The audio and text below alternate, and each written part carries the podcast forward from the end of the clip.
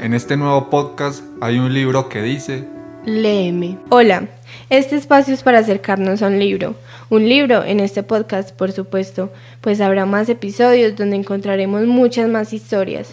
Leer no es aburrido, de hecho es una de las actividades más fascinantes. Solo que encuentra ese libro que te abra las puertas y te atrape.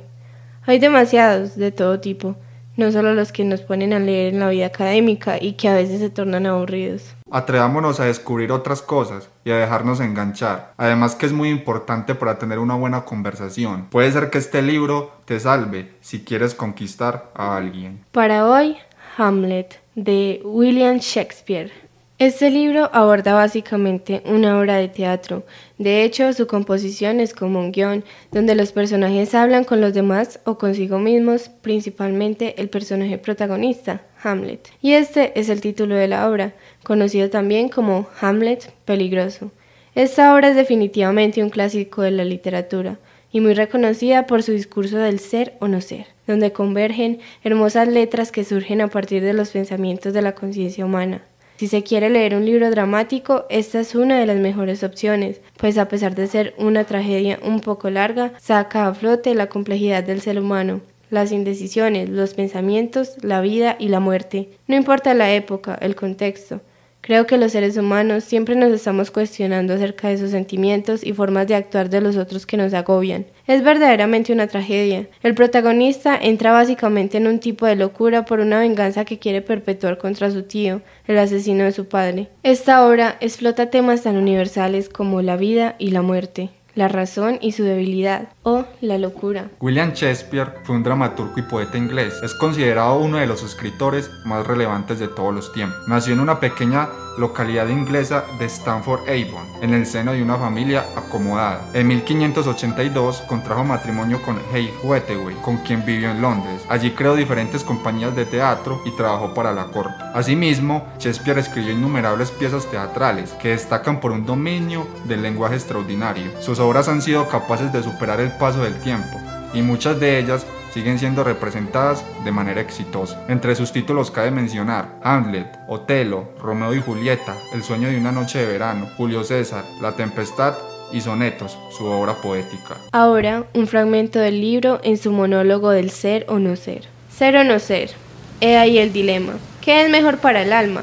Sufrir insultos de fortuna, golpes, dardos o levantarse en armas contra el océano del mal y oponerse a él y que así cesen, morir, dormir, nada más. Y decir así que con un sueño damos fin a las llagas del corazón y a todos los males, herencia de la carne. Y decir, ven consumación, yo te deseo. Morir, dormir. ¿Soñar acaso? Qué difícil, pues en el sueño de la muerte ¿Qué sueño sobrevendrá cuando despojados de ataduras mortales encontremos la paz?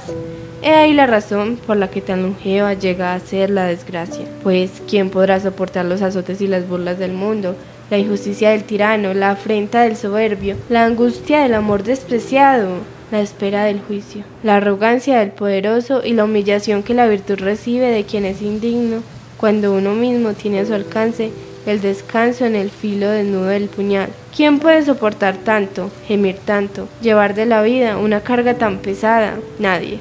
Si no fuera por ese algo tras la muerte, ese país por descubrir de cuyos confines ningún viajero retorna, que confunde la voluntad, haciéndonos pacientes ante el infortunio antes que volar hacia un mal desconocido. La conciencia así hacia todos los cobardes, y así el natural color de la resolución se desvanece en tenues sombras del pensamiento, y así empresas de importancia y de gran valía llegan a torcer su rumbo al considerarse para nunca volver a merecer el nombre de la acción.